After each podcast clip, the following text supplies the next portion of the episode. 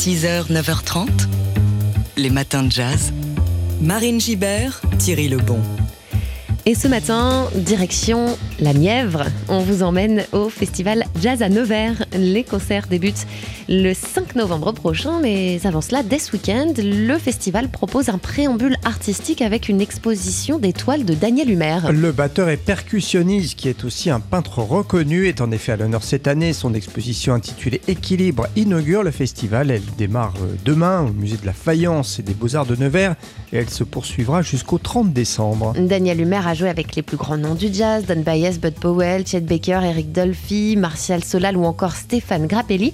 Et en parallèle de sa carrière de musicien, il, a donc poursuivi euh, sa vocation de peintre. En fait, il découvre l'art contemporain dans les années 60 et s'empare d'un pinceau pour construire un autre type de langage pictural cette fois.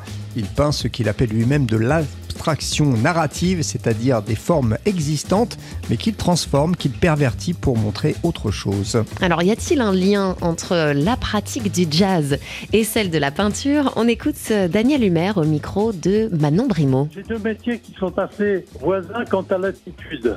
C'est mon attitude qui, est proche de. C'est pas, c'est pas l'art de la peinture, etc.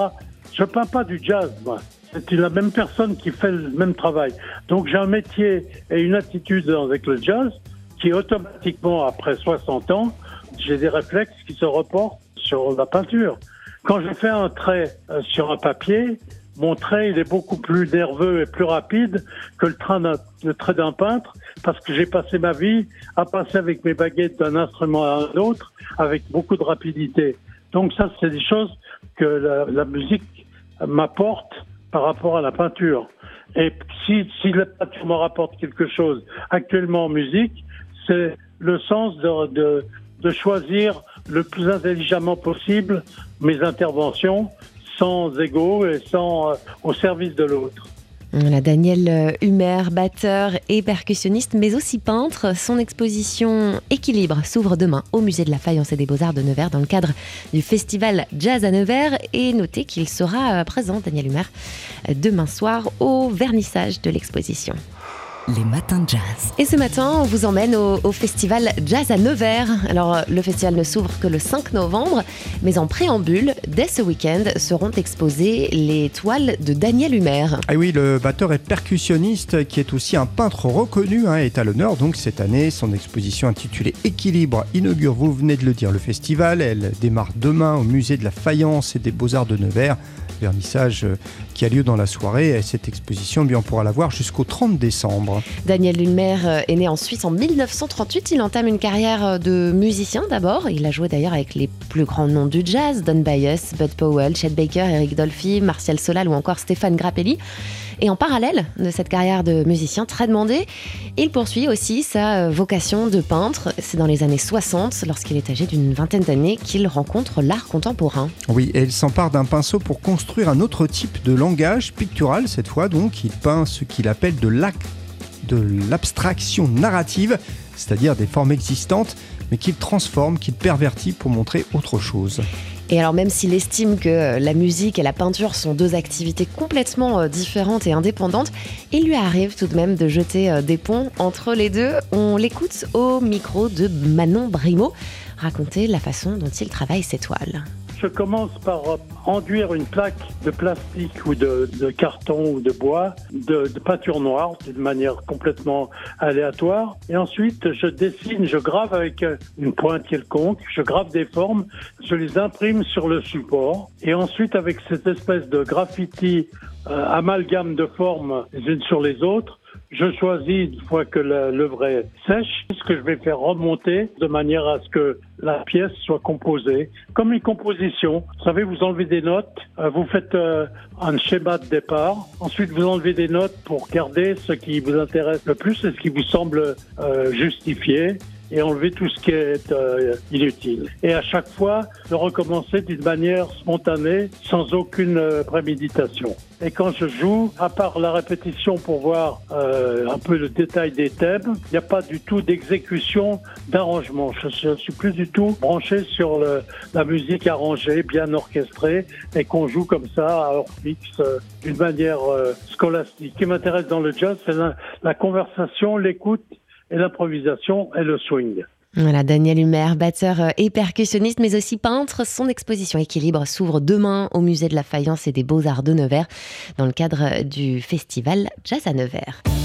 6h, 9h30, les matins de jazz. Marine Gibert, Thierry Lebon. Alors le vendredi matin, on aime bien euh, vous faire revivre les plus jolis moments qui ont marqué euh, la semaine sur les ondes de TSF Jazz. Et l'un d'eux, sans aucun doute, a été euh, la venue de la talentueuse, pétillante et solaire Samara Joy à l'occasion de la sortie de son nouvel album Linger a While. Elle était de passage à Paris avec un concert au New Morning, c'était mardi soir, concert assez exceptionnel d'ailleurs. Et puis mercredi midi, elle est passée nous rendre visite pour évoquer son disque, son début de carrière, son succès fulgurant, elle qui que 24 ans sa musique euh, favorite et puis ses envies euh, pour l'avenir aussi. Alors, on lui a notamment demandé comment elle s'y prenait pour incarner euh, à ce point et pour s'approprier toutes les œuvres qu'elle interprète. Parce que tout ce qu'elle parvient à communiquer sur des classiques qui ont pourtant été déjà chantés maintes fois par Nina Simone, par Ella Fitzgerald, par Sarah Vaughan, par Gloria Lynn, est tout de même assez euh, incroyable et on écoute tout de suite sa réponse. Je pense que um, même si c'est un gros challenge parfois, j'essaye toujours d'imaginer que je suis dans la chanson, que je ne suis pas simplement en train de la chanter, mais que je vis l'histoire et que je la transmets aux gens. Um, Donc j'essaye d'imaginer ce que ça fait d'être dans cette position, de ressentir les émotions racontées. En tout cas, c'est ma manière de communiquer une chanson. Voilà, Samara Joy euh, au micro de Jean-Charles Doucan avec une traduction signée Manon Brimo. Vous pouvez réécouter euh, l'interview en intégralité en podcast sur le site de TSF Jazz. Rendez-vous sur la page de Daily Express. Et pour l'heure, je vous propose justement de vous rendre compte euh, par vous-même du superbe talent d'interprétation de Samara Joy avec un extrait de son album Linger a While. Les matins de jazz. Et alors, demain, le 29 octobre, marque le centenaire euh, de la naissance d'un compositeur et arrangeur parmi les plus importants de l'histoire du bebop. Et ce compositeur et arrangeur, c'est Neil Lefty. Neil Lefty, né le 29 octobre 1922 dans le Nebraska, commence à jouer de la trompette très jeune, d'abord pour aider ses parents à boucler les fins de mois, puis il voit Dizzy Gillespie sur scène et décide d'en faire son métier. Il part en Californie où il va jouer au sein de plusieurs big bands et parfaire son écriture musicale. Et peu à peu, euh, son talent d'arrangeur va prendre le dessus. Ses compositions pour l'orchestre de Woody Harman, comme Wild Roots et euh, The Good Earth dans les années 40, puis plus tard Lil Darling et Cute pour l'orchestre de Count Basie, ont laissé une trace indélébile dans la mémoire du jazz. Et il y a aussi un épisode un peu moins connu de la vie de Neil Lefty qu'on voudrait vous raconter parce qu'il témoigne de l'influence qu'a eu son œuvre sur les plus grands musiciens de l'époque. Ah oui, en effet, au milieu des années 40, eh bien, le célèbre producteur Norman Granz pilote le département de jazz de Mercury en parallèle, il a mis en chantier un projet titanesque, un coffret de 78 tours avec euh, lequel il veut dresser un panorama du jazz du moment Duke Ellington, Bud Powell, Lester Young, entre autres figures. Il propose aussi à Charlie Parker de participer. Fin 47, Bird se rend donc euh, en studio à New York, dans une annexe du Carnegie Hall. Et après sa session, alors qu'il s'apprête à partir, il entend l'orchestre de Neil Lefty avec ses dizaines de musiciens en train de répéter. Et intrigué, il décide de s'attarder un peu. On était en train de travailler le morceau, raconte le saxophoniste baryton euh, Manny Albam, et Bird est arrivé dans son par-dessus, l'étui de son saxophone à la main. Il était juste là, relax, en train de jeter un coup d'œil. Alors j'ai tourné mon regard sur la partition et l'orchestre a démarré quand tout à coup j'ai entendu le son de Bird.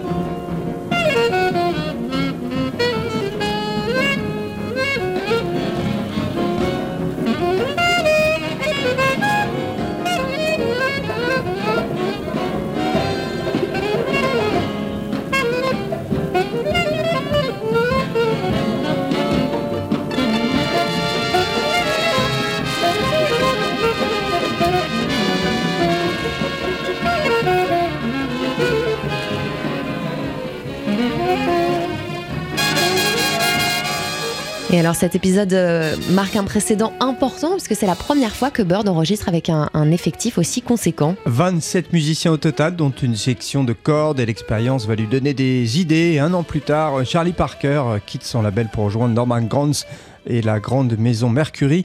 Là, on lui donnera les moyens de réaliser son rêve le plus fou, un disque entier avec des cordes, et ce sera le célèbre Charlie Parker with Strings. Et tout ça, c'est donc quelque part grâce à la musique de Neil Lefty, arrangeur et compositeur euh, de génie. Alors le morceau que l'on vient d'entendre euh, s'appelle Repetition, et euh, on fête donc le centenaire hein, de la naissance de, Neil Lefty, c'est demain, le 29 octobre. Pour l'occasion, ne manquez pas tout à l'heure aussi à 9h30 un épisode spécial de Pour qui le jazz dédié à Neil Lefty et toutes ses compositions euh, les plus influentes. Émission présentée bien sûr par David Copéran. 6h, 9h30, les matins de jazz. Marine Gibert, Thierry Lebon. Ce matin, on rembobine et on vous fait revivre un joli moment sur l'antenne cette semaine. Le trompettiste Eric Lelanne, connu et euh, apprécié euh, pour euh, son lyrisme feutré, a notamment joué avec Chet Baker, Martial Solal. Il était l'un des invités de l'émission Caviar pour tous, Champagne pour les autres. C'était mercredi soir au micro de Sébastien Vidal et Laurent Sapir. Eric Lelanne qui vient de publier son autobiographie sous le titre Scorpion ascendant Belon le scorpion étant un signe du zodiaque qui ne lui est pas indifférent, tandis que le belon, en fait, est une huître bretonne. Oui, et Scorpion ascendant belon, c'est aussi le titre justement d'un morceau euh, d'Éric Lelanne qui parle beaucoup de sa Bretagne natale euh, dans son livre et aussi euh, des raisons pour lesquelles il a quitté cette région pour s'installer à Paris à un moment où le jazz était en train de revivre dans la capitale. On était alors au début des années 80 et plusieurs musiciens de jazz qui avaient lié leur sort à de grands noms de la chanson se mettaient euh, à nouveau à voler euh, de leurs propres ailes. Alors on écoutera Eric euh, Lelanne dans un petit instant. Je vous propose d'écouter en attendant un extrait de sa musique avec le morceau I Should Care.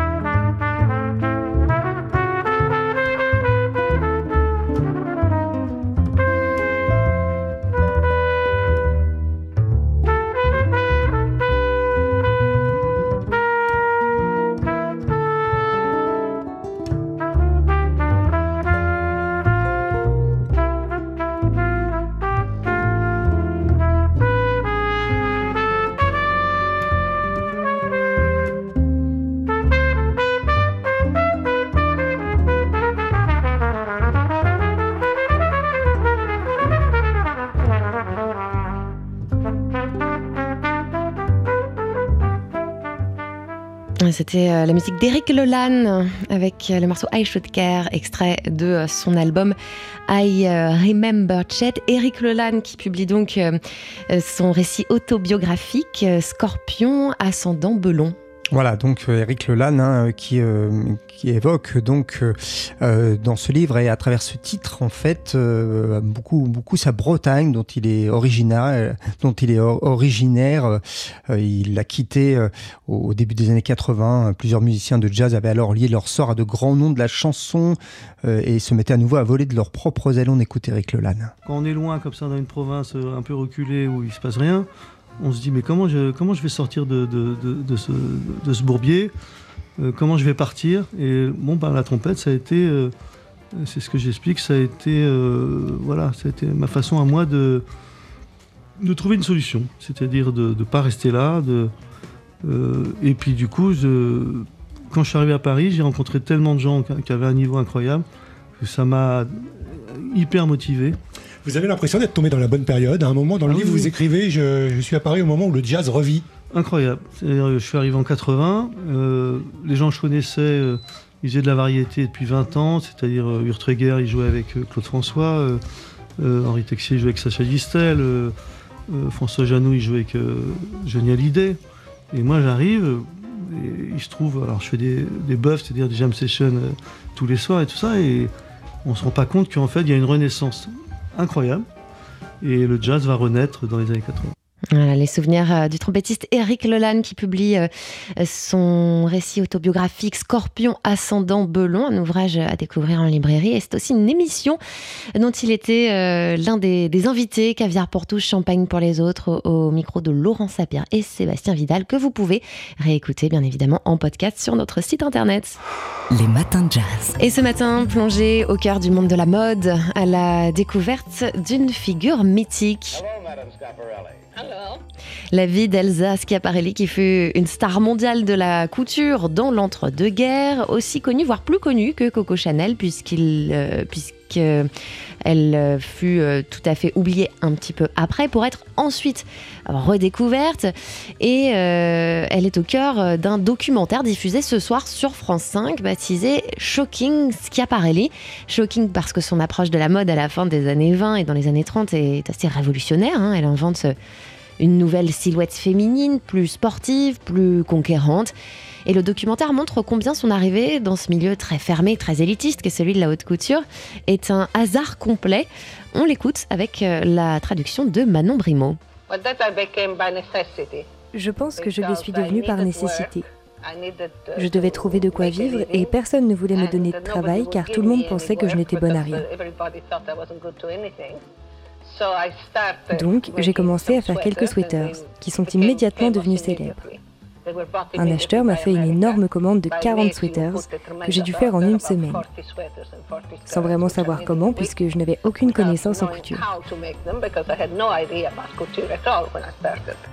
Voilà, aucune connaissance en couture, mais un sens de l'audace euh, et euh, une volonté de rendre le beau accessible à, petit prix. Elle est la première créatrice à emmener la mode sur le terrain de ce qu'on appelle aujourd'hui le sportswear. Avec euh, Schiaparelli, ça devient chic de porter des vêtements de sport. Elle aime aussi dans ses créations détourner des objets simples du quotidien. Elle s'inspire du dadaïsme, du surréalisme. On se souvient notamment de sa robe musique avec des grosses imprimées de, clés, de notes de musique sur un tissu très marqué à la, taille, euh, tissu euh, plissé, avec une ceinture aussi qui a été fabriquée à base de, sangles qui servait à, fermer les boîtes d'instruments. Le documentaire Shocking Scaparelli est à voir ce soir sur France 5 et la créatrice est aussi à l'honneur de l'exposition Shocking, les mondes surréalistes d'Elsa Schiaparelli. C'est jusqu'au 22 janvier 2023 au Musée des Arts Décoratifs à Paris. Les matins de jazz.